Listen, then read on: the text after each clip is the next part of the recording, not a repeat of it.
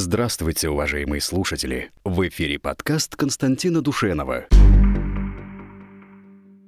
Где бронежилеты, приборы ночного видения, дроны и хваленые ударные беспилотники, так необходимые сегодня нашим ребятам на Украине? Но я продолжил этот вопрос. Где танки «Армата», ну и вообще весь набор э, новейших вооружений. Э, ну, во-первых, э, надо сказать, что частично это там используется и применяется. Может, это какой-то хитрый план, недоступный моему пониманию. Да? Но пока, надо сказать, на Украине не используется значительная часть той номенклатуры, которая даже, которая есть у нас в войсках. Что случилось с крейсером «Москва» и как это допустили? Ну, это боль моего сердца. Потому что я сам служил на флоте. Я тоже не понимаю, как это возможно. Я не понимаю, как возможно то, что прямо у пирса в Бердянске загорелся и взорвался – большой десантный корабль.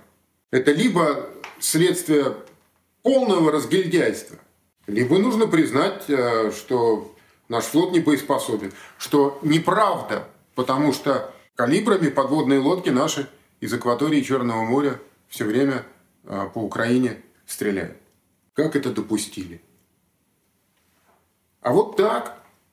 Я сам э, все время говорил на своих военных передачах о том, что у нас э, могучий флот. Я в это искренне верю. Но получается де-факто, что он, во всяком случае, в акватории Черного моря не такой уж и могучий. Даже не хочется обо всем этом говорить. Но говорить надо. И надо ставить неудобные вопросы – для того, чтобы наше начальство научилось на эти вопросы внятно и аргументированно отвечать. Вот ответьте мне кто-нибудь, почему флагман Черноморского флота оказался утоплен? В общем, э, э, два прошедших месяца этой спецоперации, они поставили столько вопросов, что на них, по-моему, придется отвечать и отвечать. Для чего Пентагону биоразработки на Украине и чем они опасны для России? Там, на Украине, шли работы в биологических лабораториях. Но мы на самом деле с точностью не знаем – какие там работы велись. Но не исключено, что а, там а, разрабатывали новые виды биологического оружия, причем избирательно разрабатывали. Такие виды, которые опасны только для славян. Современный уровень науки позволяет это сделать. И он Путин, он даже в одной из своих речей по-моему, в прошлом году э, говорил, что э, американцы, они э, на Украине в открытую собирают генетический материал населения. Вот зачем они это делают?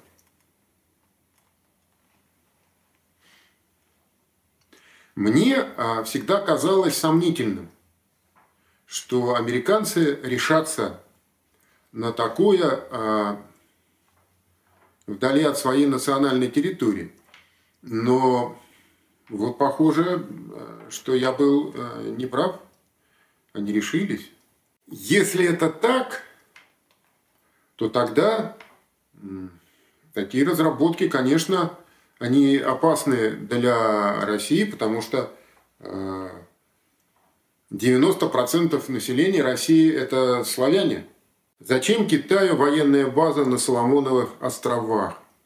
В Австралии истерика. Соглашении Китая с Соломоновыми островами ни слова не сказано о военной базе. Это какие-то выдумки.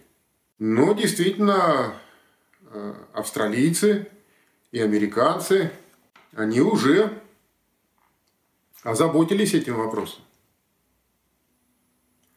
И они оказывают серьезное давление на Соломоновые острова, чтобы те разорвали свое сотрудничество с Китаем. Хотя от побережья Австралии эти Соломоновые острова находятся в полутора тысячах километров. У нас НАТО под боком от границы Эстонии, члена НАТО, до Санкт-Петербурга всего 130 километров. И мы это терпим.